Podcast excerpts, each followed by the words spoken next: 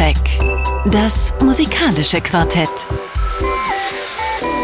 Von Radio 1 und Tagesspiegel. Live aus dem Studio 1 im Bikini Berlin. Schönen guten Abend.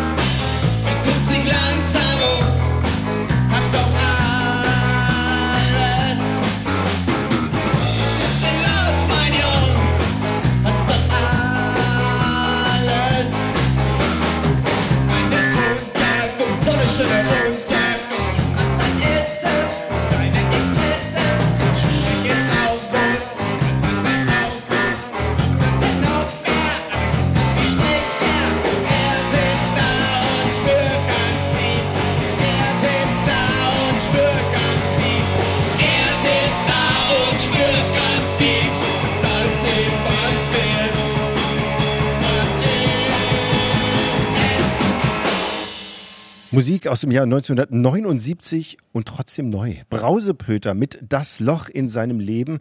Äh, das Album Keiner kann uns ab, damals auf Kassette aufgenommen. Das ist ja kurz vor der Veröffentlichung auf LP beim Label Zickzack verloren gegangen auf wundersame Weise. Und heute erscheint es ganz regulär mit reichlich Verspätung. Keiner kann uns ab von Brausepöter, eine der ersten Indie-Punk-Bands in Deutschland. Und damit herzlich willkommen zum Soundcheck auf Radio 1. Wir tragen heute die letzten Veröffentlichungen des Jahres zusammen.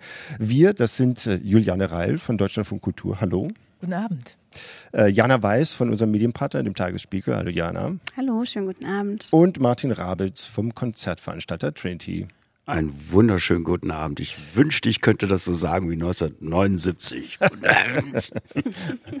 äh, mein Name ist Simon Brauer und ich habe schon gesagt, also im Dezember, da kommt nicht mehr so viel raus, neben Weihnachtsmusik und so ein paar Best-ofs. Drum sind wir heute nicht ganz so streng mit dem Veröffentlichungsdatum.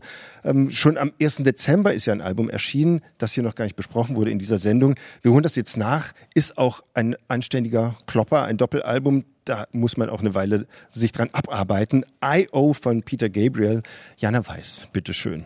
Ja, ähm, Peter Gabriel dürfte vielen als der ehemalige Sänger der Band Genesis bekannt sein, mit der er Anfang der 70er berühmt wurde. Ähm, Gabriel trat da oft in sehr extravaganten, teilweise ja, skurrilen Kostümen auf, verkleidete sich zum Beispiel als Britannia, die Nationalfigur Großbritanniens, oder auch mal als Blume und sah dann aus wie diese Anne Geddes Babys mit äh, diesem Blumenkranz ums Gesicht.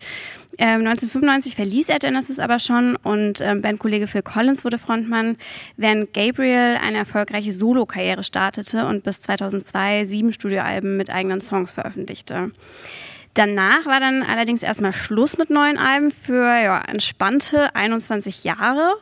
In dieser Zeit hat Peter Gabriel allerdings nicht Däumchen gedreht, sondern ist auf Tour gegangen, hat Reworks aufgenommen, sich sonstigen Projekten gewidmet und nebenbei eben an seinem neuen Album gearbeitet, das äh, jetzt Anfang Dezember erschienen ist. Das trägt den Titel I.O., was für Input-Output steht. Und wer sich jetzt erschreckt hat, das Album hat wenig mit BWL zu tun und es kommt auch keine Produktivitätsrechnung darin vor. Es ist damit eher so eine Art metaphysische Verbindung gemeint, ähm, durch die sich alles im Universum gegenseitig beeinflusst. Und daneben geht es aber auch sehr viel um weltliche Themen wie staatliche Überwachung, Terror durch religiösen Fanatismus, Entfremdung durch Smartphones und Internet, aber auch um den Tod seiner Mutter und um den Umgang, Umgang mit dem eigenen Alter.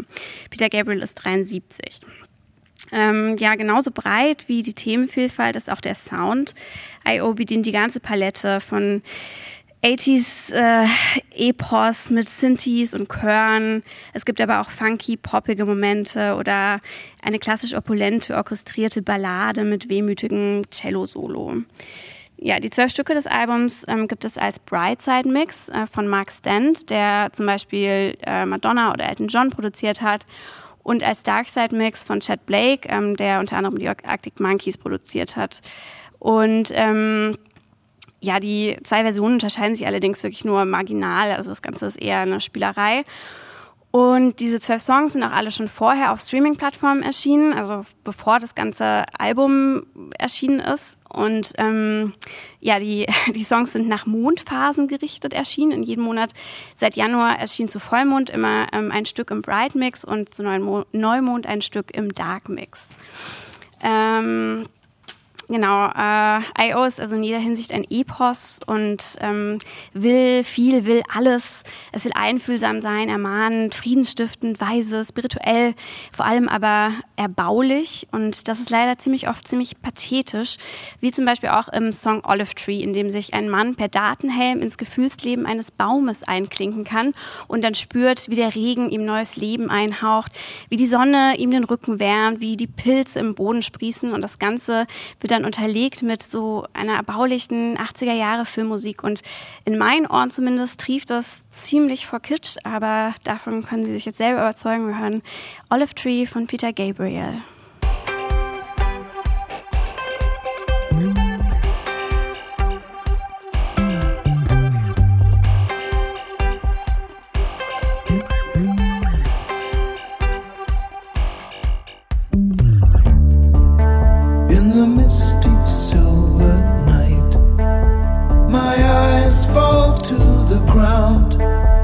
can feel it come alive.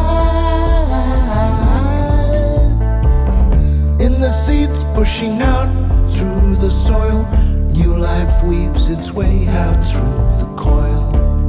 Nothing's gonna hold this movement down. I was a part.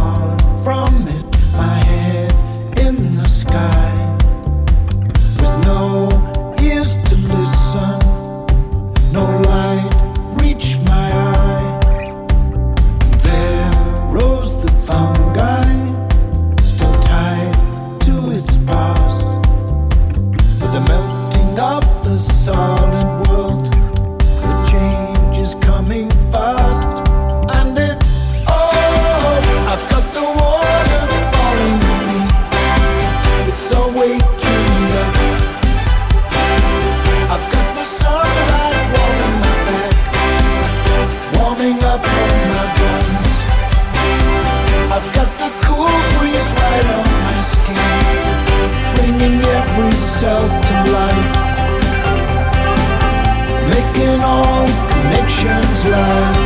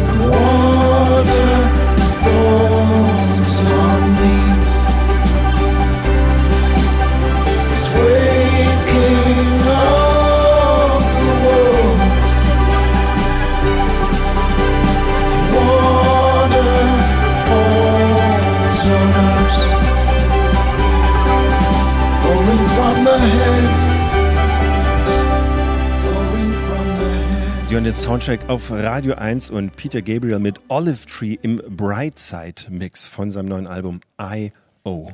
Ja, äh, also in dem Song steckt eigentlich schon alles drin, was mich mit diesem Album, äh, was mir da Probleme bereitet. Also was ich fantastisch finde, ist, dass er mit 73 immer noch so großartig singen kann. Also dass äh, man in den ruhigeren Songs noch besser hören kann, finde ich, wie in dem. Aber genau dieser Song, der ist mir zu unangenehm gut gelaunt. Aber das ist auch immer Teil von Peter Gabriel gewesen, dieses gut gelaunte, optimistische und auf der anderen Seite diese melancholische Seite, also dieser Mix, den er auch auf diesem Album präsentiert, neben Balladen und diesen Mittempo-Nummern, den er da präsentiert, vom Sound, der natürlich unverwechselbar ist und irgendwie, ja, in den 80ern, Anfang der 90er Jahre seine Hochphase hatte und da aber auch stehen geblieben ist. Also es ist unverwechselbar Peter Gabriel, nichts Überraschendes. Aber tatsächlich, auch wenn mit diesem Namen Peter Gabriel Innovation immer wieder verbunden wird, hat es mich auch nicht tatsächlich überrascht, dass er das jetzt liefert. Ja, das dachte ich auch. Also in den 20 Jahren oder 21 Jahren, ähm, ich habe mir seine Real World Studios so vorgestellt, als hätte er da, also das irgendwann mal eingerichtet hat und sein, sein Sound gefunden hat vor 10, 20 Jahren, dann hat er alles so gelassen, alle Regler so gelassen, dann so schwarzen Mollton drüber, alles abgedeckt, damit es nicht einstaubt. Und immer wenn er jetzt reingeht, Licht an, Tücher ab, on, drücken und dann klingt alles wie vor 10 oder 20 Jahren, oder? Ja.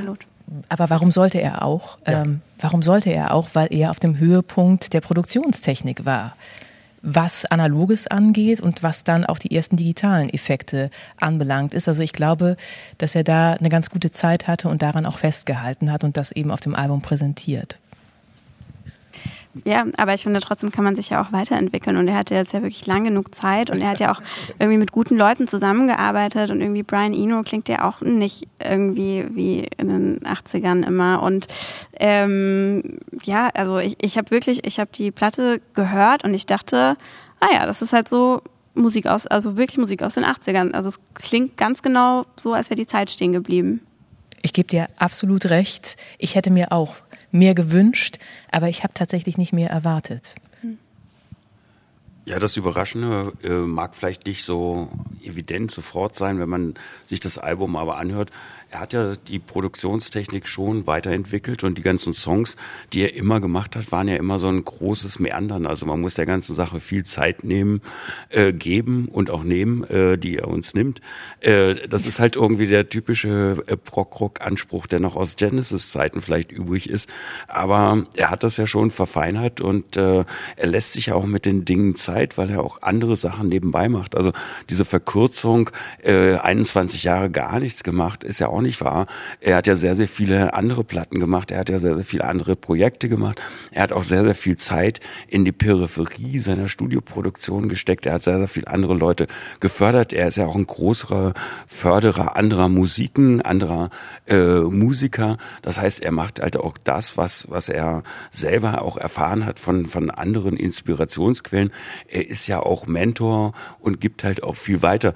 Dass das jetzt äh, so in diesem Album äh, nicht so einfach zu hören, das ist auch klar. Das Einzige, was, was ich mich gefragt habe, ist, nach diesen 20 Jahren ein neues Album zu machen und sich dann äh, nicht zu entscheiden, welchen Mix ich nehme, beziehungsweise sich die Großzügigkeit zu gönnen für alle audiophilen äh, Peter Gabriel-Fans da draußen, zwei unterschiedliche Varianten zu machen und dann noch eine dritte in einem Surround-Sound, den wir noch gar nicht gehört haben, weil dafür brauchst du dann wahrscheinlich auch eine äh, sehr audiophile Peripherie zu Hause mit irgendwie Quadrophonie oder was, wie viele Speaker man heutzutage haben kann, um wirklich die, die, das Genie dieses Mannes zu erfassen, weil es, es geht ein bisschen einsehen, so eindimensional an einem vorbei, wenn man das jetzt nur so hört. Aber es ist wirklich unter Kopfhörern dann mhm. doch ein ganz anderes Erlebnis. Und für diese Leute ist es auch produziert. Und äh, diese Leute lieben ihn ja nach wie vor. Und das Einzige, was ich mich gefragt habe, ist, und das war ja sozusagen der Vorgucker in dieser Saison, dass er tatsächlich auf Tour gegangen ist und diese Songs, bevor das Album äh, veröffentlicht wurde, in Berlin auch vorgestellt hat, in Zusammenhang mit den alten Sachen. Und da wird es dann wieder interessant, wie die Korrespondenz des Ganzen war. Und leider war ich bei dieser Show nicht dabei. Äh, wir hören mal noch ein zweites Stück, äh, das so unter den Kopfhörern vielleicht zu uns meandert. Panoptikum von Peter Gabriel.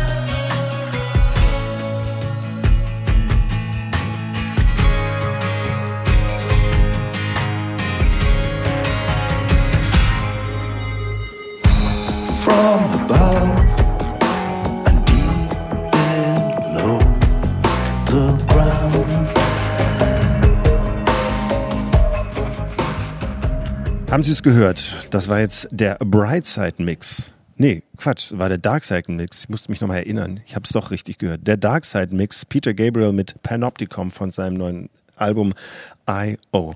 Und äh, Jana, du wolltest was sagen genau zu dem Song. Ja, genau. Ähm, also äh, ich habe ein bisschen Probleme mit dem Song.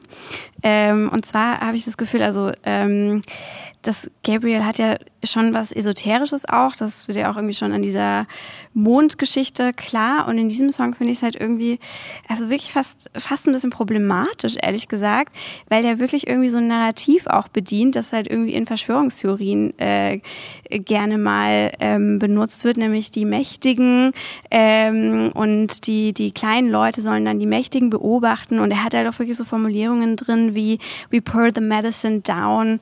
Ähm, also wir schlucken die Medizin, die, die da irgendwie gerne bedient wird. Und er spricht von der Datenkrake, die auch teilweise irgendwie als äh, ein antisemitisches Narrativ ist. Und das finde ich schon irgendwie echt fast, also geht irgendwie in eine komische Richtung, die mir so ein ja, ein bisschen Bauchweh bereitet hat, ehrlich gesagt. Ja, ich glaube, damit haben sich alle, die äh, die Texte gelesen haben, glaube ich, ein bisschen abgearbeitet. Dann hat man aber das Video gesehen und das Ganze wird ja in so eine Cyborg-Zukunft äh, äh, ver verlagert, äh, wo im Grunde genommen der äh, menschlich denkende Cyborg wieder versucht, zurück zum menschlich Denken zu kommen. Oder keine Ahnung, es ist eine sehr verquaste Geschichte, die man dann auch äh, glücklicherweise auf seinen Webseiten nachsehen kann, also äh, nachgucken kann. Das ist alles sehr transparent. Also wenn es da Verwirrungen gibt, kann man seine eigenen Irrungen und Wirrungen mit seinen eigenen Irrungen und Wirrungen abgleichen und kommt vielleicht zu einem anderen Ergebnis äh, als dieser doch äh, das fand ich jetzt einen, einen sehr pauschalen Vorwurf, den ich ihm tatsächlich nicht machen wollen würde. Hm. Also ich finde es interessant, dass du da so genau hingehört hast und ähm, ich komme auch ein bisschen ins Grübeln.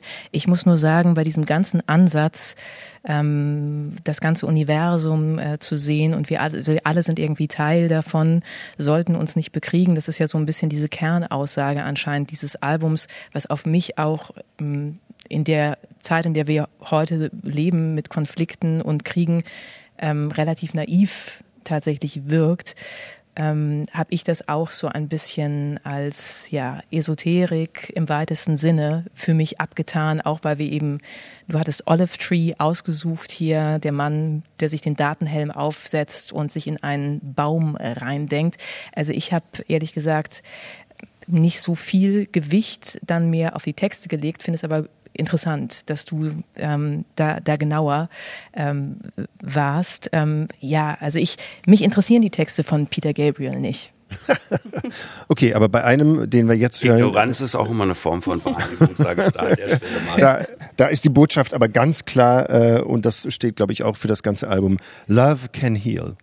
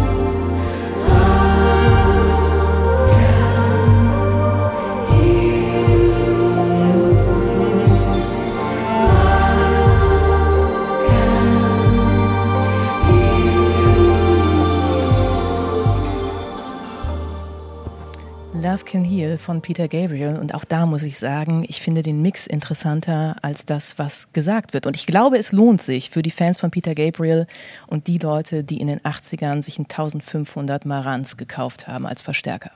Sagt Juliane Reil und das ist die Wertung. Geht in Ordnung, geht in Ordnung, geht in Ordnung, geht in Ordnung. Soundcheck. Das musikalische Quartett. Von Radio 1 und Tagesspiegel. Und jetzt, äh, Live aus dem Studio 1 im Bikini Berlin. und jetzt geht es um ein Album, das genau heute erscheint. Die Band heißt Dritte Wahl, das Album Urlaub in der Bredouille. Martin Rabitz, bitte. Ja. Ich weiß ja nicht, wie firm alle Radio 1 Hörerinnen da draußen mit Deutschpunk sind und überhaupt mit Bands, die sonst nie im Radio gespielt werden. Das ist ja also eine ganz große Frage, die ich mir gestellt habe, weil das ist halt irgendwie kein Name, der so im Mainstream so einfach auftaucht und der auch im Tagesprogramm vielleicht eine Rolle spielt und überhaupt Deutschpunk, dieses komische, ulkige Ding, was es immer noch gibt. Äh, da habe ich gedacht, es lohnt vielleicht ein bisschen eine kleine Einführung zu machen in eine Band, äh, die dritte Wahl heißt, äh, was ja durchaus auch andere Konnotationen hat. Äh, die Band hat sich 1988 in Rostock zusammengefunden und da war die Welt noch eine andere und doch schon auch im Wandel begriffen. Helmut Kohl und die Scorpions reisen zu dieser Zeit nach Moskau. Bruce Springsteen spielt in Ostberlin. Eine Flugshow in Rammstein endet tragisch und musikalisch verabschieden sich die Ärzte auf Sylt mit dem Album Das ist nicht die ganze Wahrheit. Die Toten Hosen sind im Theater gelandet. Hier kommt Alex vom Album Ein kleines bisschen Horrorshow. Und die Goldenen Zitronen aus Hamburg sind noch nicht beim Diskursrock angekommen und frönen wie so viele andere Punkbands im Westen dem fröhlichen Klamaukrock. Kampfstern Mallorca dockt an oder auch die Mimis, alles zuscheißen. Auf der anderen Seite versucht die Staatsmacht, die, Dissen, die dissenten neuen künstlerischen Strömungen seit Punk irgendwie einzufangen, was später als die anderen Bands in die Geschichtsbücher eingeht. Außerdem erscheint der Dokumentarfilm Flüstern und Schreien über die Punkbewegung im Osten. Und dann fällt die Mauer. 1992 erscheint das Debütalbum Fasching in Bonn. Die Geschichtsexperten werden wissen, das war damals noch die bundesdeutsche Hauptstadt, bevor umgezogen wurde, von dritte Wahl. Das auch gleich die Blaupause für weitere Werke äh, der Band ist. Hochgeschwindigkeitspunk mit politischen Texten, schnell, direkt, wenig Schnörkel, platt und plakativ, sagen die Kritiker, Soundtrack zur Zeit, sagen die Hörerinnen und gutieren die klaren Ansagen in Songs zu den rassistischen Exzessen in Rostock, der gewalttätigen Räumung der Mainzer Straße in Berlin und den Tod von RF-Mitglied Wolfgang Krams. Nach den ersten Veröffentlichungen über das Rock Rostocker Label Am Möbenklang gründet die Band 1998 ihr eigenes Nebel und nimmt den DIY-Ethos des Punk, die Dinge selbst in die Hand zu nehmen, ernst. 2005 stirbt Gründungsmitglied und Sänger Buschen. Die Band formiert sich neu und wächst organisch zu einem der erfolgreichsten Deutsch-Punk-Ensembles schlechthin heran. Mit der 2015er Platte Geblitzdingst steigen sie erstmals in die gesamtdeutschen Charts ein, was mit den Nachfolgern 10 auf Platz 12 im Jahre 2017 und 3D im Jahre äh, 2019 auf Platz 6 endet. Äh, immer besser und immer weiter und die pandemische Zwangspause torpediert dann alle Aktivitäten. Und jetzt sind sie zurück mit ihrem zwölften Album Urlaub in der Bredouille und feiern ihr 35-jähriges Bandjubiläum. Ist das noch gut? Kann das weg? Ist das noch Punkrock? Lasst es uns hören.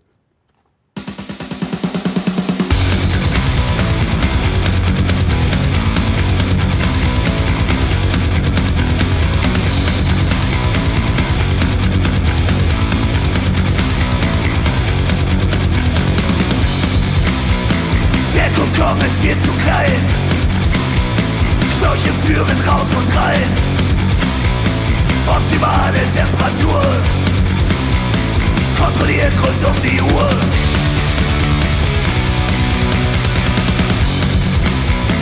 Nahrungsmittelflüssigkeit. Zugeführt zu jeder Zeit. Von Maschinen überwacht. Immer gleich um Tag und Nacht. Ein Leben in der Simulation wird wirklich wahr sein. Das alles hier ja kaum. Ein Leben in der Simulation. Was ringsumher geschieht, ist alles nur ein böser Traum.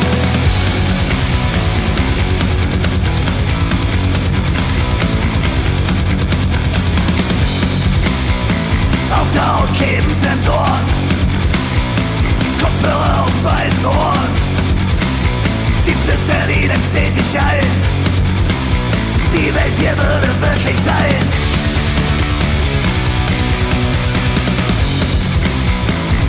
Gurte um die Lände. Elektroden an den Händen. Durch das passende Signal wird Berührung ganz real. Ein Leben in der Simulation wird wirklich wahr sein. Kann das alles hier ja kaum. Ein Leben in der Simulation. Was ringsumher geschieht, ist alles nur ein böser Traum. Und dass sie ausgebeutet werden, sie im Schlaf nichts. Alle Menschen hier sind gefangen in der Matrix.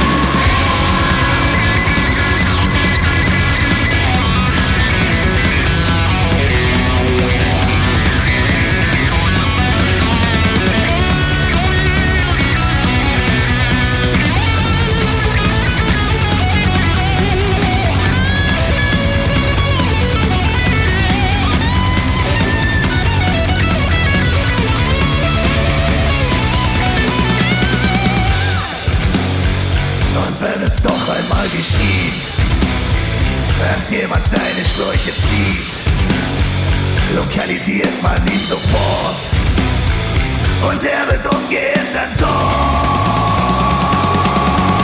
Ein Leben in der Simulation wird wirklich wahr sein, kann das alles hier ja kaum.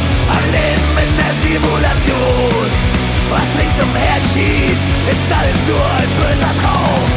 und dass sie ausgebeutet werden. Davon merken sie ihren Schlaf nicht. Alle Menschen hier auf Erden sind gefangen in der Matrix. Herrlicher Krach von Dritte Wahl und ihrem neuen Album Urlaub in der Bredouille. Wir haben gehört den Song Simulation. Ganz schön lang. Für einen Punkrock-Song über vier Minuten, ja. Punkrock-Song, ja.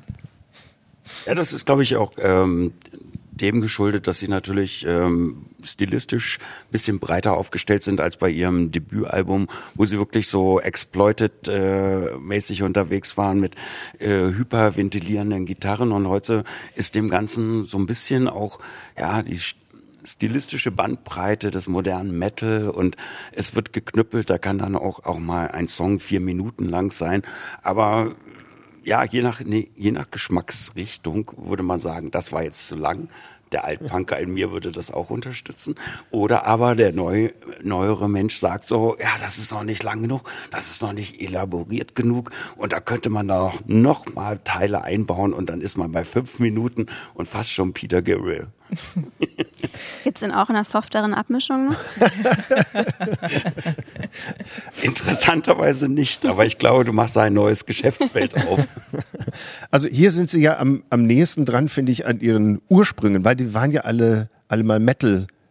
Typen, die also also bevor es bevor es äh, dritte Wahl wurde, kamen die alle aus der Metal-Ecke, weil es eben im Osten kaum Punkrock gab, zumindest. Ähm, Das ist jetzt waren- aber eine steile These, da würde ich mal sagen, Ja, wird der das- Moment, sagen das, nein. Okay, das glaube ich, das dürfen Sie alle sagen. Aber ich zitiere mal den Sänger und Gitarristen Gunnar Schröder. Wir sind aufgewachsen mit ACDC, Judas Priest, Iron Maiden, except Motorhead. Eigentlich wollten wir sowas auch machen, aber dann habe ich im Radio zwei alte Lieder von den Toten Hosen gehört. Willi muss ins Heim und Reisefieber. Da habe ich mir gedacht, okay, man kann auch sowas machen.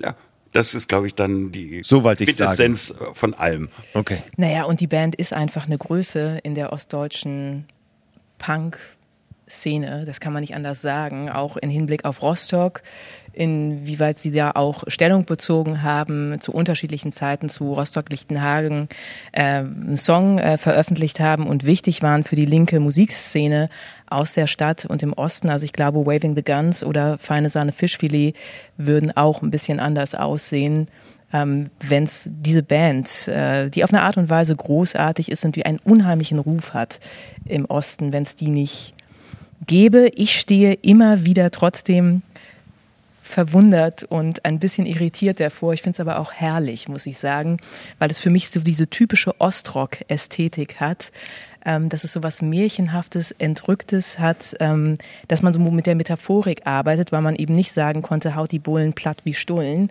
wie das andere Bands im Westen sagen konnten, ähm, dass man stattdessen dann eben so Zeilen hört, wie die Menschen haben keinen Bock auf diese Monarchie, so heißt es auf dieser aktuellen Platte, fallen nicht mehr vor Monarchen auf die Knie. Also das ist etwas sehr Eigenes, ähm, was ich irgendwie schön und auch köstlich finde. Wir haben ja noch einen zweiten Song, dritte Wahl, Urlaub in der Bredouille. Hier ist der Titelsong.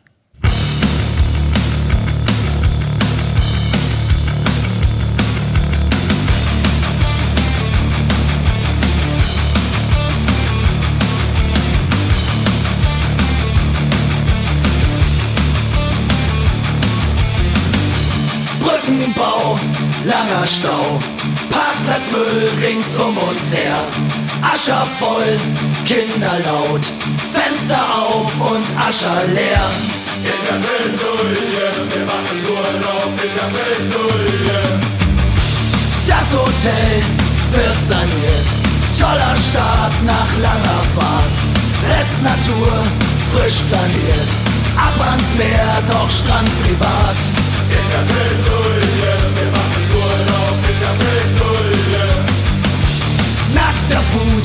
schwarzer Fleck, Explosion und lauter Knall. Großer Tanker, großes Leck, verklebte Vögel, Feuerball. In der Bredouille, wir machen Urlaub in der Bredouille. Und so noch groß, Sonnenbrand, Lachsfilet steht auf dem Tisch. 50 Grad, heißer Sand und im Meer mehr Pfand als Fisch mehr Pfand als Fisch. Wir machen Urlaub in der Bretouille, da wollten wir doch immer schon hin. Um mit unseren eigenen Augen zu sehen, wie weit wir schon gekommen sind. Wir machen Urlaub in der Bretouille, ja das haben wir uns verdient. Doch pass auf, dass ihr nicht vom Weg abkommt, denn das Gelände ist vermieden.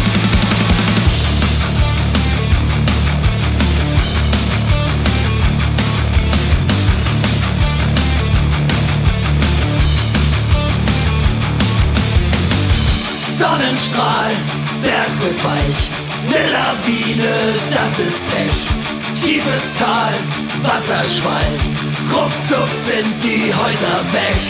In der Bredouille, wir machen Urlaub in der Bredouille.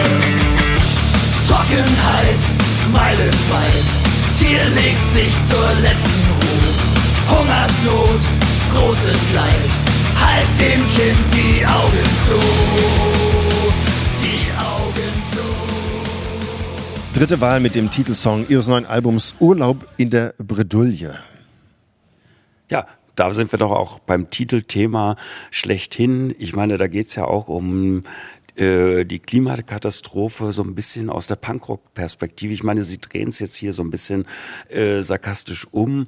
Äh, wahrscheinlich denkt man an den gemeinen äh, Urlauber, der nach Mallorca fliegt, aber äh, auch in der linken Szene ist durchaus das Thema Urlaub und dieses Konzept Urlaub äh, sehr diskutiert, weil mittlerweile gibt es auch äh, Angebote, die sich für die finanzkräftigeren Punkrocker äh, eignen. Da geht man dann halt auch gerne mal zum Punkrock Holiday nach Kroatien oder fährt auf eine äh, Booze Cruise irgendwo hin ins Nirgendwo äh, auf Kreuzfahrtschiffen. Und äh, das ist natürlich dann auch durchaus etwas, was so eine linke Band wie äh, Dritte Wahl zum Thema macht. Und äh, ich fand das äh, ganz einen ganz interessanten Hook, äh, weil es tatsächlich gleichzeitig irgendwie so äh, präsent diskutiert wurde im Netz. Und ich glaube, also dieses Thema Urlaub und Urlaub machen und die äh, ganzen Dinge, die damit zusammenhängen. Okay. Und das, da sprichst du, glaube ich, das an, was vielleicht du meintest, Juliane, was du, wo du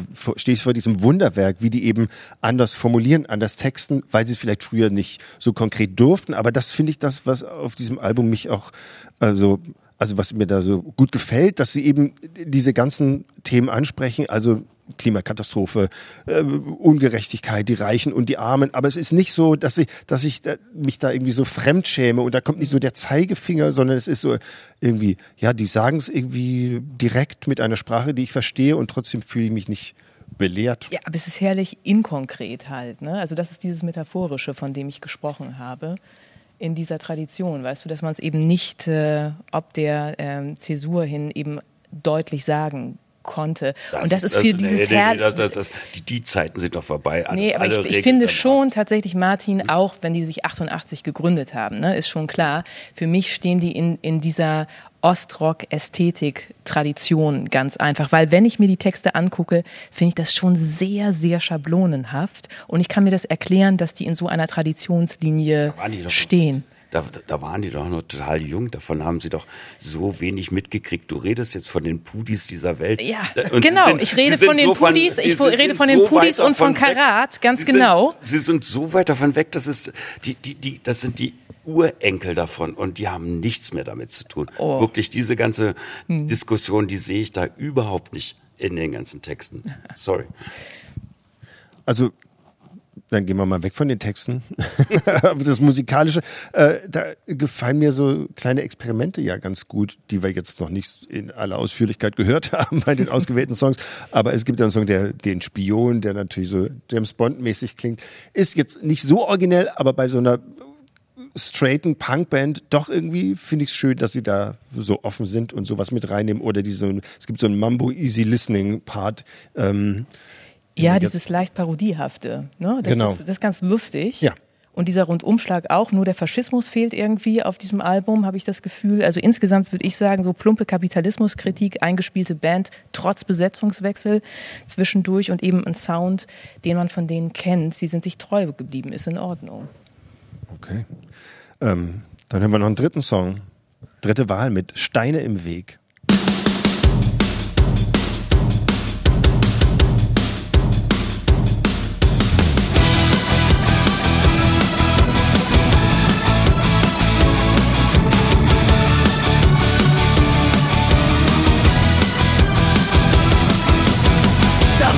Wirklich ein paar tolle Ideen. Manche hattest du schon direkt vor dir gesehen. Doch irgendwie hat es nie wirklich funktioniert. Mal war es einfach nicht die richtige Zeit.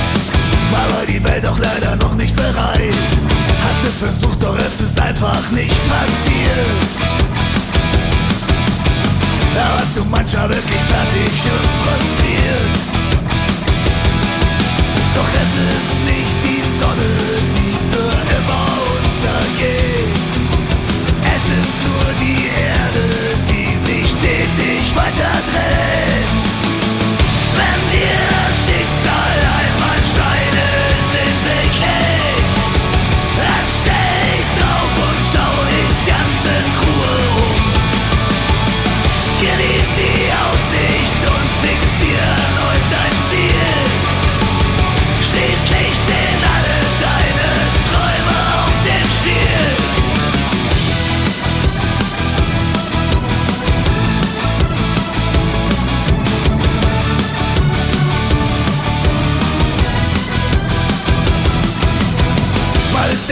steinig, mal zu weit. Mal ist der Fluss zu wild und viel zu breit. Du stehst am Ufer und du schaust dich fragend um. Mal ist das Licht am Tage viel zu grell. Mal kommt die Nacht ganz plötzlich und zu schnell.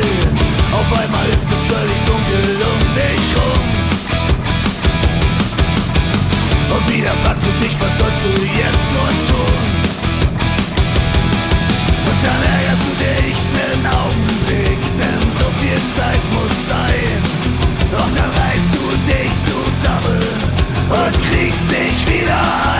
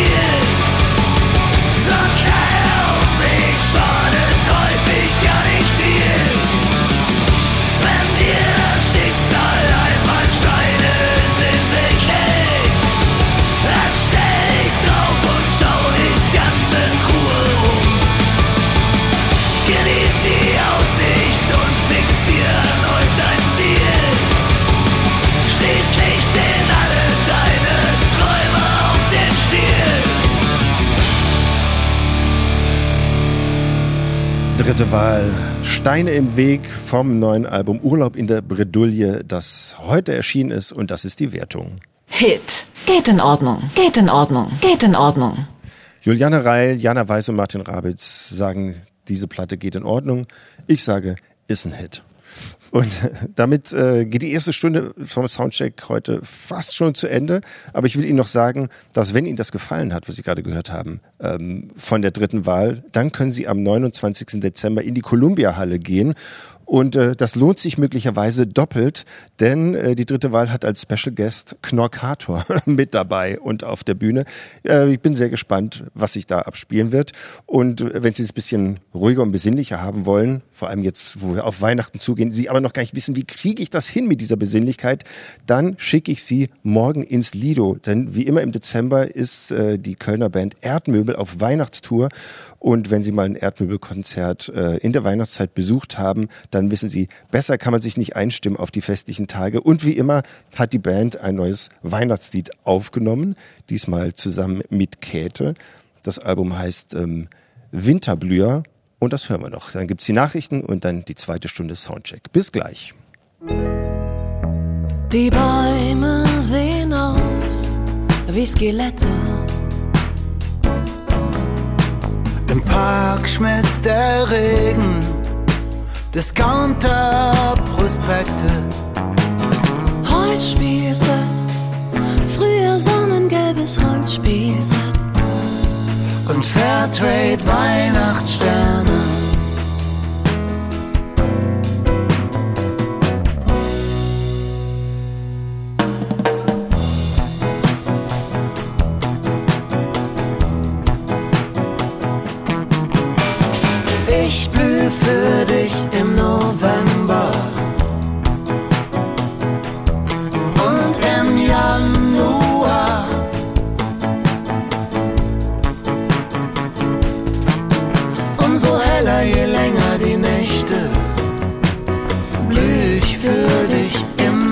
some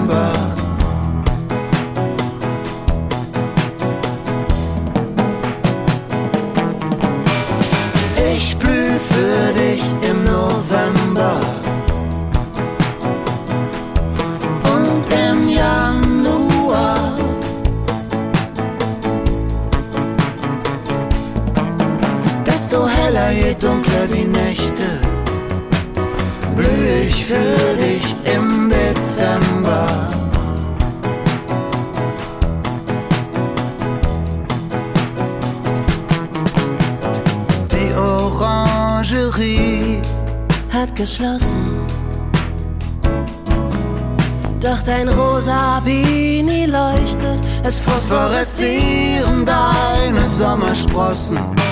Vor uns zwei fliehen die Papageien. Denn wir sehen zu fantastisch aus.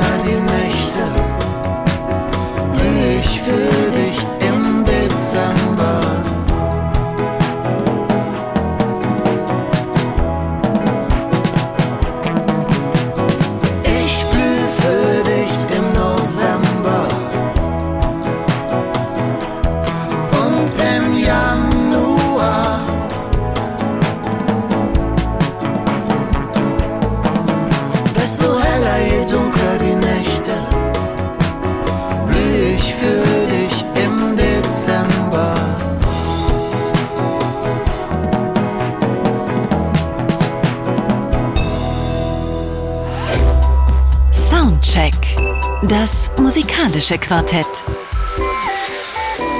Von Radio 1 und Tagesspiegel. Live aus dem Studio 1 im Bikini Berlin. Willkommen zurück zur zweiten Stunde.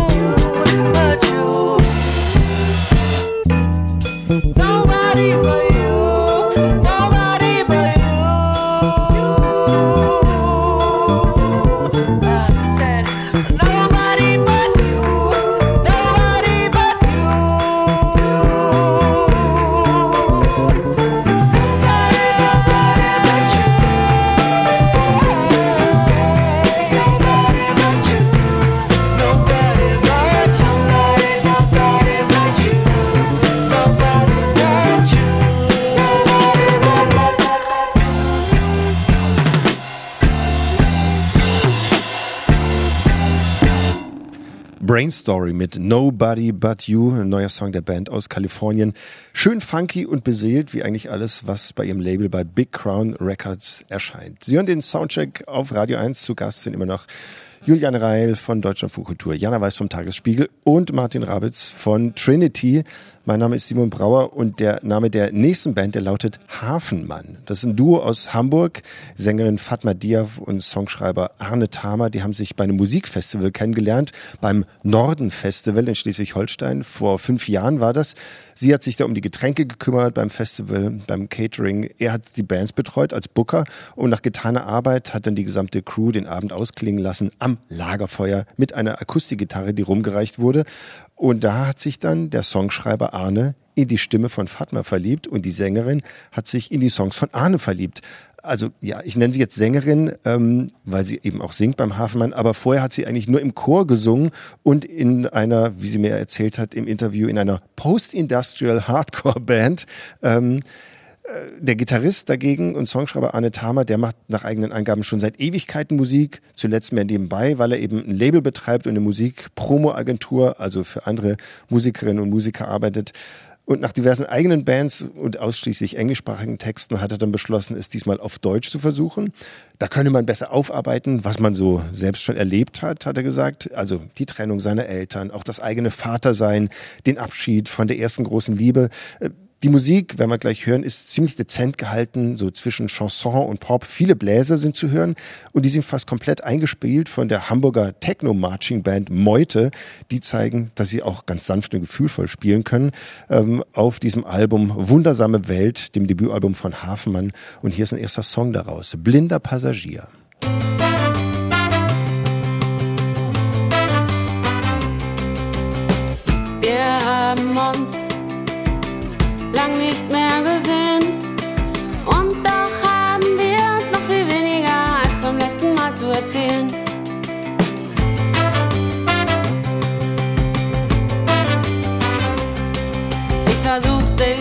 verstehen, dir in die Augen zu sehen.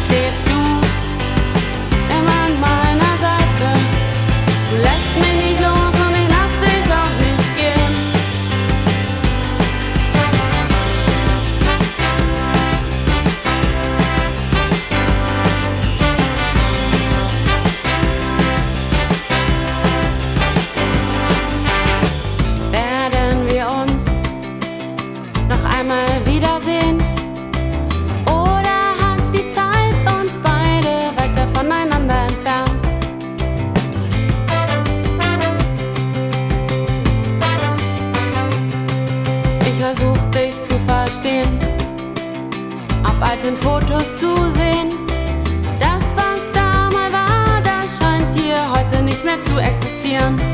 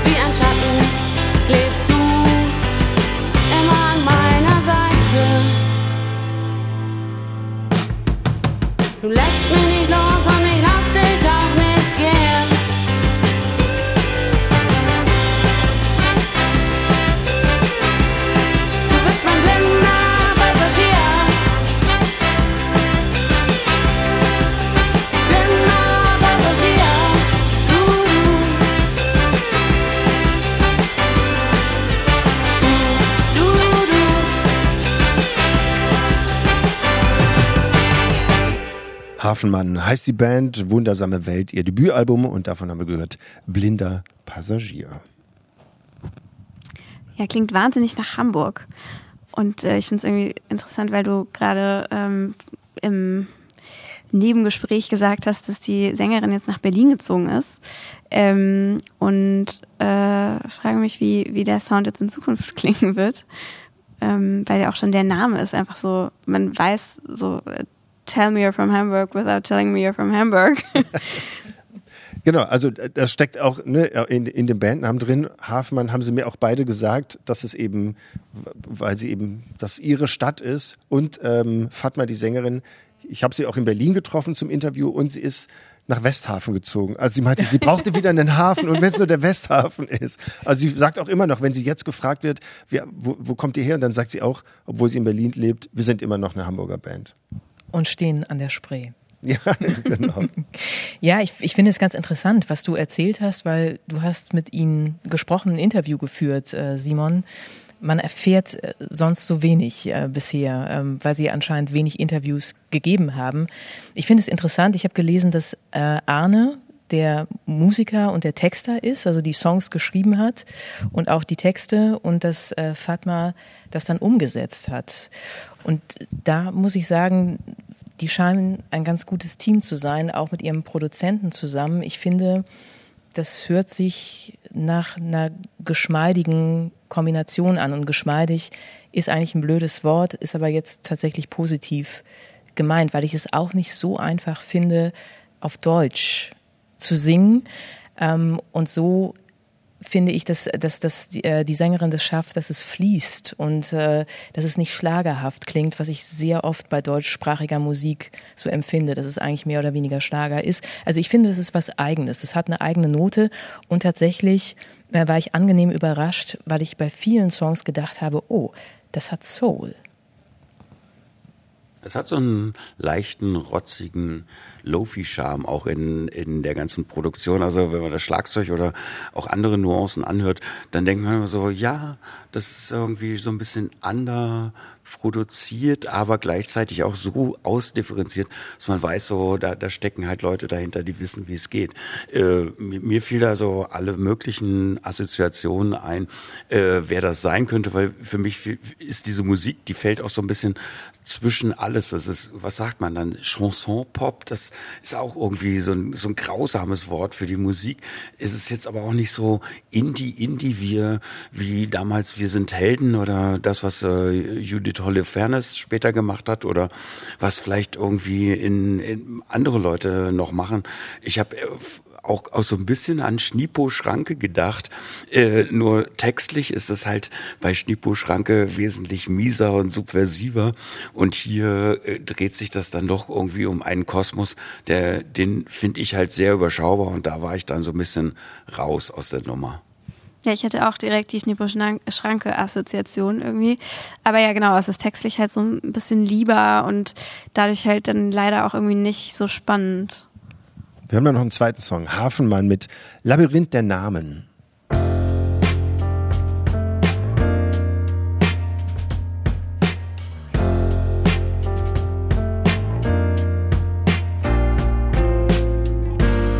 Man sagt die erste große Liebe, nein, die vergisst man nie.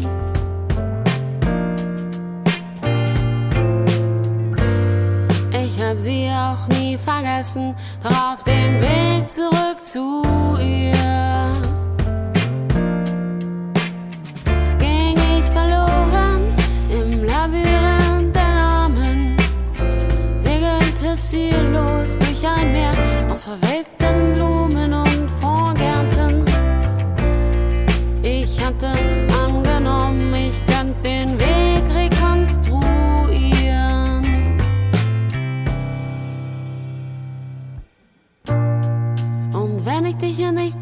finde, finde ich dich in der Nacht.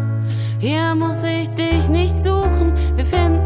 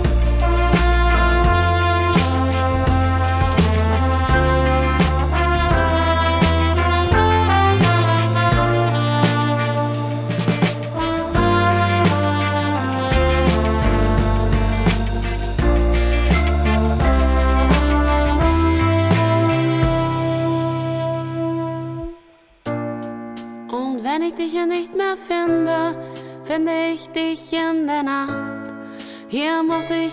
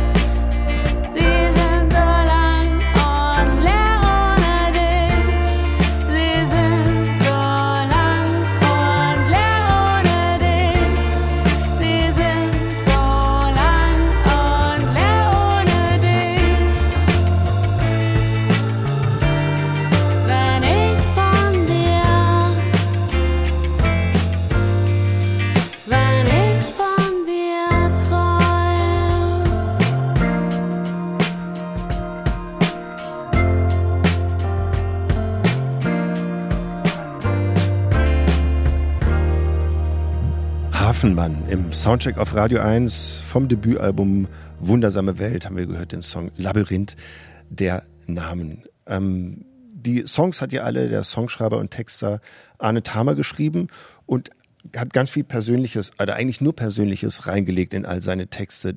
Das hat er im Interview erzählt, vor allem bei diesem Song. Ähm, da ging es um seine erste große Liebe, seine erste Freundin, die vor ein paar Jahren gestorben ist, ähm, viel zu früh, überraschend. Und er wollte jahrelang nicht auf den Friedhof gehen, um sie zu besuchen, weil er dachte, das verkraftet er nicht. Und irgendwann ähm, hat er beschlossen, jetzt geht er doch hin zu ihr. Er will das jetzt zulassen, jetzt will er trauern, jetzt will er Tschüss sagen. Dann ist er auf diesen Friedhof gegangen und hat sie nicht gefunden.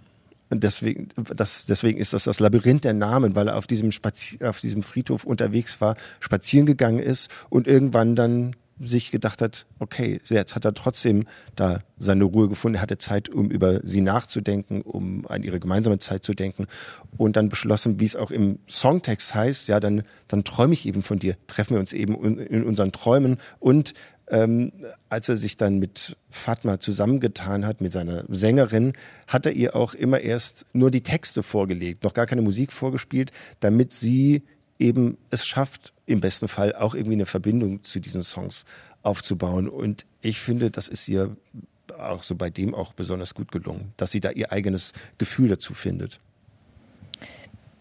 Also ich finde, das ist äh, auch einer, also eigentlich mit, es ist eigentlich der beste Song auf diesem Album. Ich finde, es ein schönes, es ist ein schönes Debütalbum. Ähm, ja, in, also die Geschichte, die du gerade erzählt hast, das ist natürlich aus dem Persönlichen da zu schöpfen oder auch das Lied, das wir zuvor gehört haben, besser ähm, über das Erkalten einer, einer Freundschaft, ne? dass man so irgendwie erkennt, okay, eigentlich hat es äh, jemanden mal in meinem Leben gegeben, mit dem ich sehr verbunden war und jetzt haben wir uns auseinandergelebt.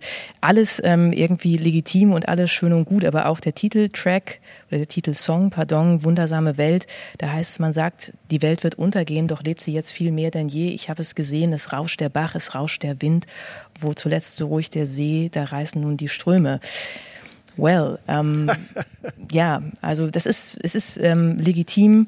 Äh, Ich glaube, ihr habt es schon gesagt, aber es ist eben so ein eigener ähm, Kosmos für sich, der relativ überschaubar ist. Und vielleicht, ja, ich weiß nicht, also äh, ist die ewige Frage, ne? Nach, nach äh, Relevanz auch so ein bisschen. Ähm, Ja, das ist vielleicht auch ein Grund, äh, warum es kaum Interviews äh, gibt bisher von dieser Band, weil die das, glaube ich, vor allem für sich gemacht haben. Also es gibt jetzt keine, normal ist ja so, Album kommt raus, dann wird Promo gemacht, dann gibt's Konzerttermine.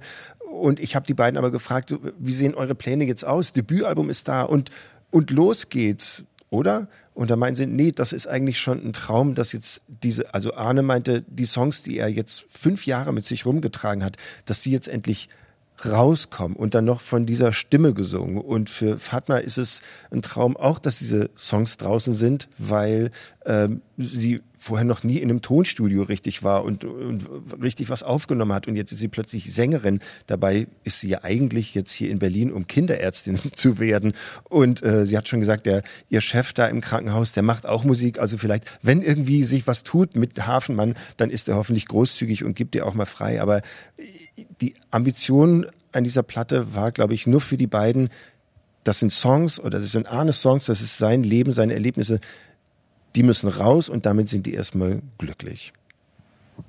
Gibt es denn Konzerte?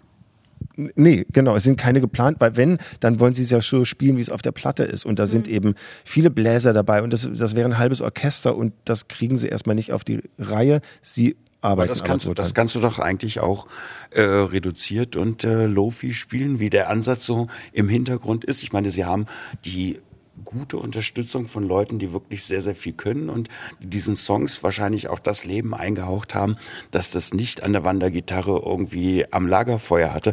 Das hebt das Ganze ja natürlich auch nochmal auf ein anderes Level und das ist natürlich auch äh, am Ende des Tages werden das Leute hören, wie heute Abend zum Beispiel äh, Menschen, die dann sagen, ich möchte zu einem Konzert dieser Band gehen und wenn du den richtigen Rahmen dafür findest, dann äh, wird das wahrscheinlich auch organisch wachsen. Das ist natürlich, äh, wenn die Leute das wollen, dass diese Songs so äh, auch präsentiert werden, noch was ganz anderes, als wenn du jetzt mit der großen Pauke auf alles draufhaust, weil das würde, glaube ich, auch ein bisschen äh, die Geschichte zerstören, die dahinter steckt. Und äh, je mehr du von den Hintergründen erzählst, die jetzt so in den Texten auch nicht äh, sichtbar sind oder hörbar sind, desto interessanter wird es. Also da äh, hat man tatsächlich so ein kleines Juwel, Juwel das halt auch tatsächlich wachsen kann, äh, was einem so beim ersten Durchhören vielleicht, äh, wenn man zu sehr äh, nur eine Nanosekunde damit verbringt, nicht so richtig äh, geläufig ist. Und da muss ich sagen, irgendwie, das äh, kommt jetzt so langsam in eine Ecke, wo ich sage, das Album kickt vielleicht doch mehr, als man das irgendwie beim ersten Durchhören oder beim zehnten Durchhören irgendwie verstehen würde. Ähm, ja, g- wie du meintest, äh, die versuchen sich mit dem Gedanken anzufreunden, das auch mit einer kleineren Besetzung zu spielen, wobei dann natürlich all das, was sie hier reingesteckt haben, in dieses Album ähm, verloren gehen würde. Aber natürlich wissen sie auch, Live-Spielen ist ja dann immer noch das, was dazugehört, was das Musikmachen ausmacht. 2024. Ja, genau. Ähm, wir hören noch einen dritten Song von Hafenmann. Das Stück heißt Immer. Immer wenn der Durst kommt, bist du da. Immer wenn der Durst bleibt, dann holt dich keiner ab.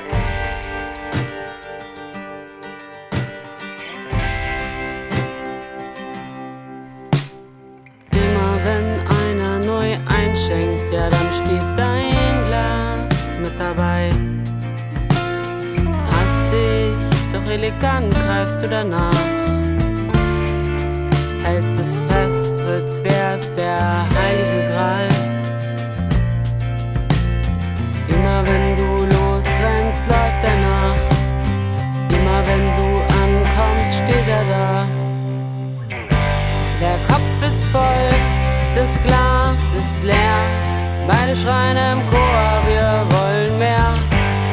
Hand in Hand, so sitzt ihr da. Er schwört dir die Treue und den Untergang. Immer wenn der Durst kommt, gibst du nach. Immer wenn er anklopft, machst du auf. Kann das, kann das wirklich Liebe sein? Soll das, soll das wirklich Liebe sein? Immer wenn du einschläfst, bleibt der Fernseher wach. Und immer wenn ich aufstehe,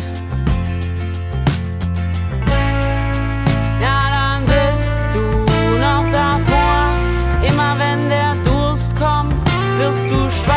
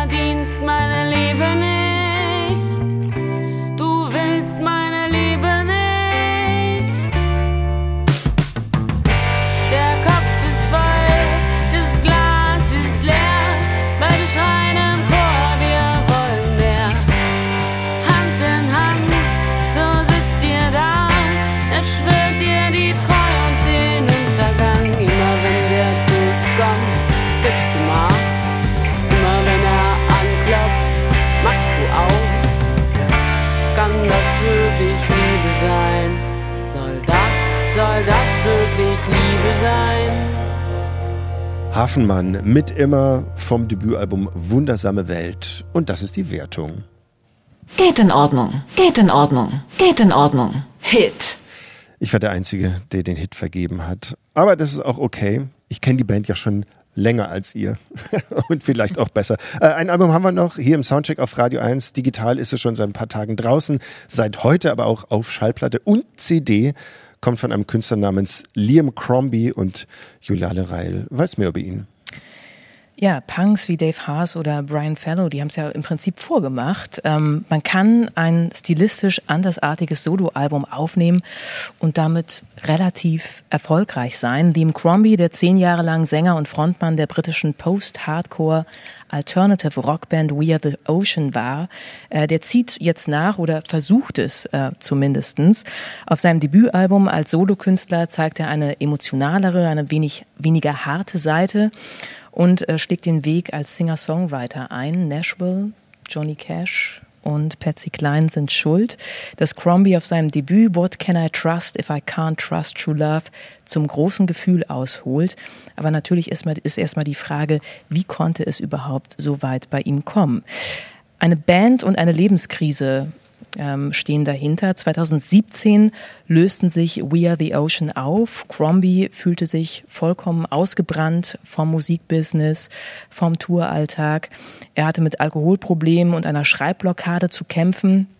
Das führte dazu, dass er sich dann mehrere Jahre komplett von der Musik zurückgezogen hat. Er wollte ganz einfach ein normales Leben führen, wie er sagt, suchte nach einem festen Job außerhalb der Musikindustrie und probierte dann Verschiedenes aus. Als Schneider in London hat er gearbeitet, bei einem Unternehmen, das Büromöbel hergestellt hat. Er hat unter, un, er hat Online-Unterricht gegeben und er arbeitete zuletzt bei einem Zulieferer für Musikausrüstung, immerhin. Als er dann äh, 2019 einen Job in Nashville angenommen hat, ähm, das führte dazu, dass er die Gelegenheit genutzt hat, um in dieser Musikstadt einfach mal wieder ein bisschen seine Fühler auszustrecken und mit gleichgesinnten Musikern und Songwritern ja zusammen Sessions äh, zu unternehmen. Daraus resultierten Songs wie Trying und Love Takes Time, zwei Songs, die sich jetzt auf seinem Solo-Debüt finden. Und dieses Album, ja, das ist stilistisch relativ breit aufgestellt. Es gibt eine Ballade am Klavier mit Bluesgitarre, es gibt eine Abtempo-Nummer mit Rockeinschlag, scrolligere Stücke. Vieles ist relativ reich instrumentiert, aber es gibt auch ganz reduzierte Stücke, wenn Crombie sich ganz einfach an der Gitarre im Gesang begleitet. Das Thema, das ist die große, wahre Liebe. Crombie hat in Nashville seine Frau kennengelernt, die ihm dabei geholfen hat, äh, wieder zurück zu sich als Musiker zu finden, sagt er.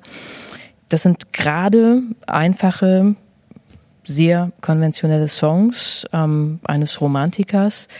Wie interessant das tatsächlich ist oder ob das einfach ins Banale abrutscht, darüber sprechen wir bestimmt gleich. Das hier ist das Titelstück What Can I Trust If I Can't Trust to Love? We fell in love in a car crash, and that's just what we were. Oh, hell, hell have no fury when true love is born. But what can I trust if I can't trust true love? And words weren't enough, they're just letters in the dark. And now, when I sing, I can feel your arms around me. But what can I trust if I can't trust true love? Love,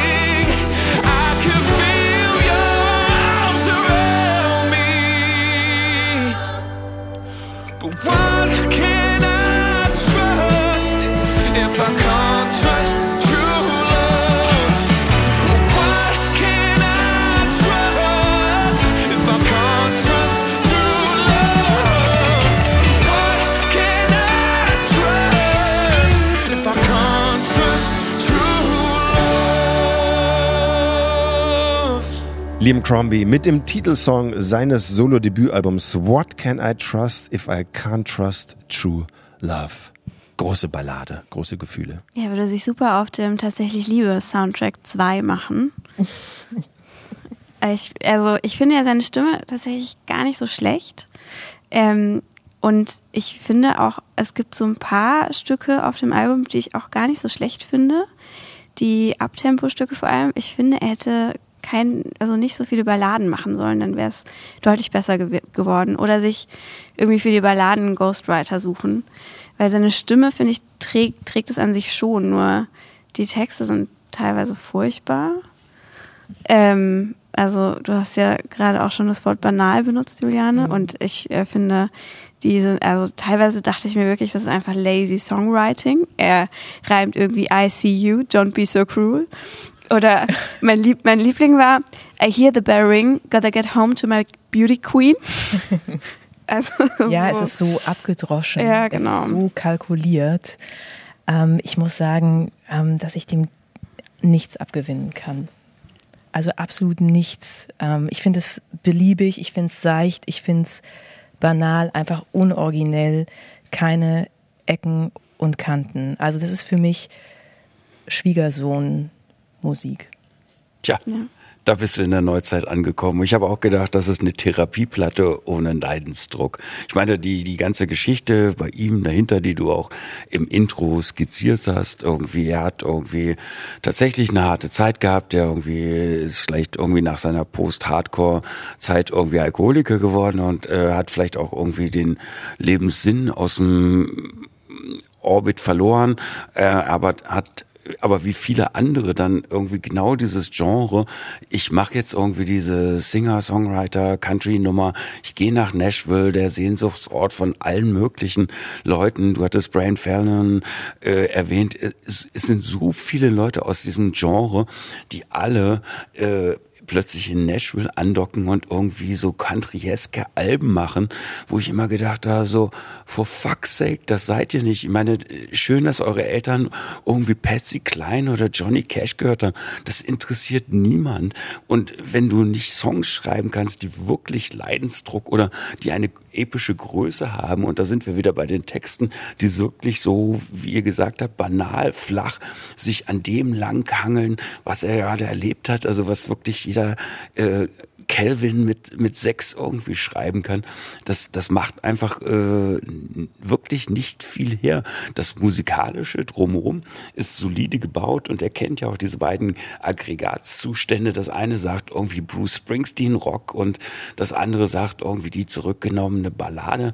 Aber er hat wirklich nicht viel zu erzählen und äh, ich glaube, mittlerweile gibt's von diesen Leuten so wie im Baumarkt irgendwie zehn Meter davon. Wir hören ja noch ein zweites Stück äh, von diesem Album. Liam Crombie hier mit Fire. We walked around the lake and talked about our lives. The good, the bad, and all the things we tried to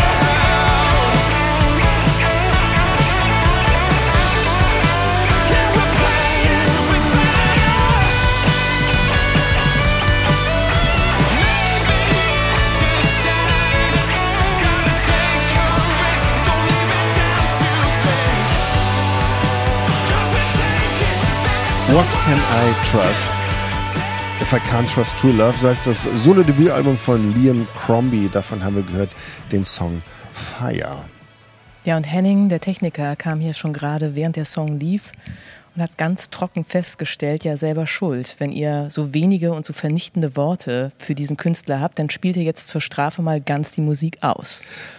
Also ich finde ja, ähm, vor allem im Gegensatz äh, zu dir, Jana, gerade die Balladen ähm, gut, weil da, weil da dieses, dieses breitbeinige Rumgerocke äh, eben nicht nötig ist und da hört man, dass er auch so ein bisschen Soul in der Stimme hat, dass er das, dass er das singen kann und ähm, er hat ja dann auch ähm, nach seiner ganzheitlichen Therapie, wo er sein positives Ich und sein neues Ich wiedergefunden hat, dann auch ähm, als Straßenmusiker noch ein bisschen sich versucht. Und ich kann mir schon vorstellen, dass da die Leute stehen bleiben, wenn der, hier hören wir gleich noch so einen Song, nur er mit Akustikgitarre.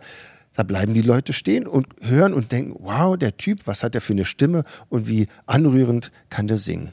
Absolut. Ich ähm, habe ja auch gesagt, ich finde seine Stimme sehr schön und ähm, er, er kann auch diese Songs singen. Man darf halt nur nicht auf die Texte hören, weil dann ähm, ja. Ja, also er, er kann das, aber ich finde es halt wirklich mangelt so jedes eigenen Ausdrucks tatsächlich. Also ich kann mir das auch erfrischend vorstellen, als Straßenmusiker wieder unterwegs zu sein und tatsächlich wieder in Kontakt unmittelbar mit dem Publikum zu kommen und eine Reaktion zu bekommen. Äh, Sicherlich sinnvoll und ich glaube auch, dass der unterhaltsam sein kann. Er kann auch so eine, so eine Show natürlich tragen. Aber bei so einem finde ich, muss man einfach einen ähm, höheren Anspruch haben. Und ähm, man kann so eine Platte machen auf jeden Fall, aber berührend finde ich das auf gar keinen Fall. Und äh, tatsächlich überhaupt gar nicht in irgendeiner Weise überraschend. Ich weiß, wie es weitergeht. Und äh, da bin ich relativ empfindlich, gefällt mir nicht. Ich war, beim, ich war selber auch überrascht bei so einem Song, der, der so offensichtlich ähm, straight rockig nach vorne geht, wo es nur durchgeachtelt wird. Und ich habe dann plötzlich so mitgetippt und mitgewippt, dachte ich, Moment, was passiert denn da jetzt? Warum gefällt mir jetzt dieser Song so ein bisschen, der so ganz offensichtlich einfach geradeaus marschiert?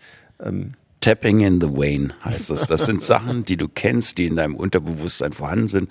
Das ganze Album spielt halt genau damit. Alles, was da passiert, ist halt generic. Also das, das, das passt halt einfach in ein bestimmtes Schema und das wird halt irgendwie auch sehr äh, professionell ausgefüllt und damit kannst du natürlich auch in Amerika äh, wahrscheinlich äh, eher Leute erreichen als in Europa.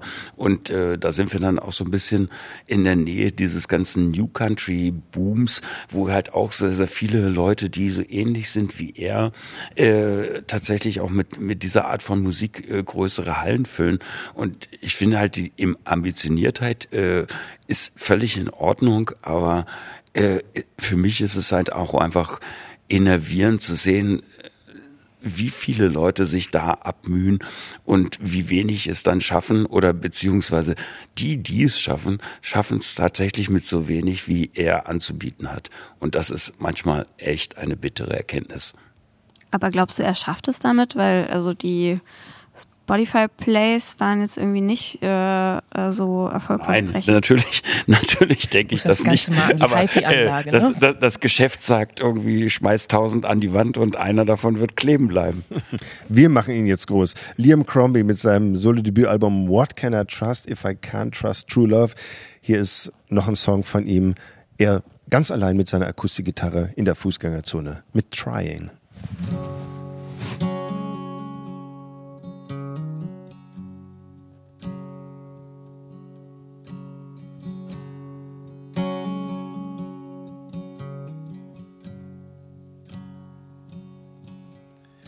I'm a string of bad habits I used to get by.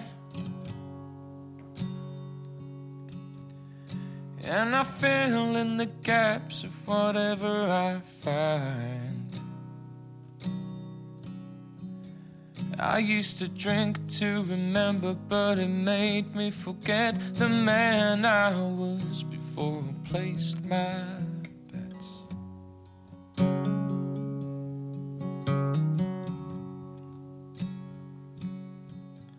I got two best friends, Mayfair and Jack. And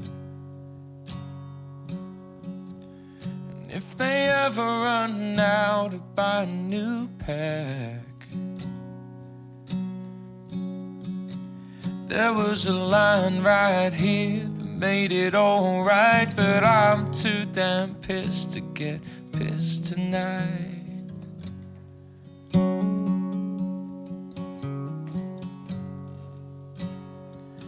Oh, baby, I'm trying to be a good man, doing good. Stop all this flying. I'm higher than a mountain, should leave you home crying while we're dying. Oh, baby, I'm trying.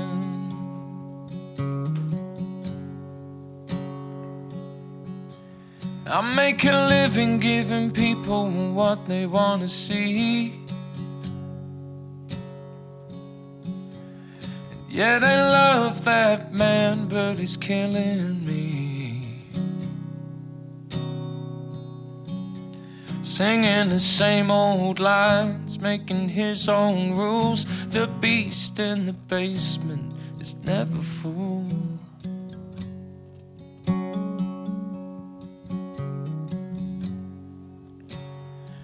Oh, baby, I'm trying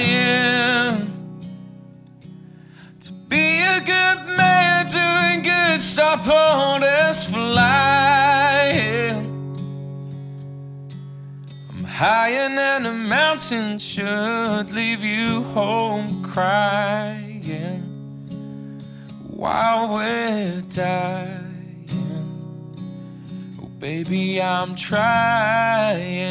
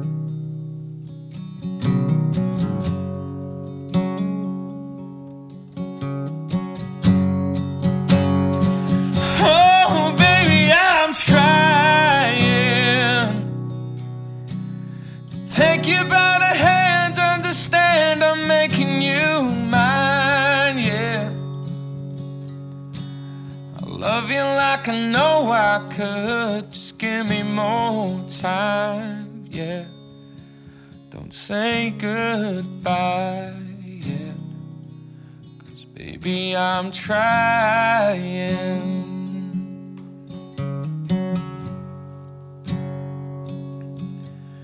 I'm a string of bad habits I used to get by. And I'm trading them in for a brand new life. At least I'm. Immerhin hat er es versucht. Liam Crombie, Trying von seinem Solo-Debütalbum What Can I Trust? If I Can't Trust True Love. Und das ist die Wertung. Geht in Ordnung, geht in Ordnung, geht in Ordnung. Niete. Jana Weiß, Martin Rabitz und ich sagen, geht gerade so in Ordnung. Juliane Reil sagt, das ist eine Niete. Und äh, das waren jetzt unsere vier letzten Alben des Jahres, die wir besprechen im Soundcheck. Welches dieser Alben würdet ihr den liebsten unter den Baum legen, Juliane? Dritte Wahl mit äh, Konzerttickets für ein äh, Event, am besten Leipzig-Kornewitz, Stage Diving und Sternburg inbegriffen. Okay, Jana? Keins davon, ich mag meine Familie. Okay, Martin? Ähm, tja, ich weiß auch nicht. Ich würde, glaube ich, tatsächlich auch dritte Wahl äh, und den Mau-Club äh, bevorzugen, weil da spielen sie dann zwei Abende hintereinander und sie sind halt nach wie vor noch die Rostocker Jungs, die in subkulturellen Institutionen spielen, die, glaube ich, ohne ihren Support auch gar nicht äh, so einfach weiter existieren können. Also insofern finde ich diese weihnachtliche, familiäre Verbundenheit total piesig. Haben sie ja auch ein bisschen in ihrer Musik. Genau. Die Das sind eigentlich ich die glaube, ich, ich, ich würde vielleicht doch das Peter Gabriel Album ähm, verschenken, weil da kann man sich am längsten damit beschäftigen. Also man kann alle Songs mehrfach hören und versuchen, da die Nuancen rauszuhören. Und wie du vorhin gesagt hast, man kann online und äh, überall in diversen Booklets alles nachlesen über alle Songtexte. Zu jedem Song gibt's unterschiedliche Videos von unterschiedlichsten Künstlern. Da kann man sich drin verlieren und erforschen, wenn man das möchte. Und wenn nicht, kann man doch dritte Wahl hören. Ich möchte das aber nochmal sagen, Simon. Für Peter Gabriel brauchst du die hochwertige HiFi-Anlage. Hast du die? Okay. Nee, dann wird's doch dritte Wahl. Kannst du ja dann mit dazu verschenken. okay. Ja, wenn das verschenkt wird, dann äh, gibt es hier noch jemanden, der eine HiFi-Anlage braucht. Okay. Das war der Soundcheck äh, mit Juliane Reil von Deutscher Funk Kultur. Vielen Dank. Schön, dass du da warst. Danke. Äh, Jana Weiß vom Tagesspiegel. Vielen Dank. Danke dir. Und danke Martin von Trinity. Schön, dass ihr da wart. Ja, äh, ich danke auch allen und wünsche ein frohes Weihnachtsfest. Danke auch an Henning Liebig an der Technik. Vielen Dank. Und äh, bis zu den Nachrichten hören wir jetzt noch neue Musik aus Köln vom Krautrock Jazz Quartett K. Gästeliste heißt das neue Album. Und der Songtitel, der passt zum Jahresende, heißt nämlich Take Out the Schmutz. Ich bin Simon Brauer. Vielen Dank fürs Zuhören. Mach's gut. Tschüss.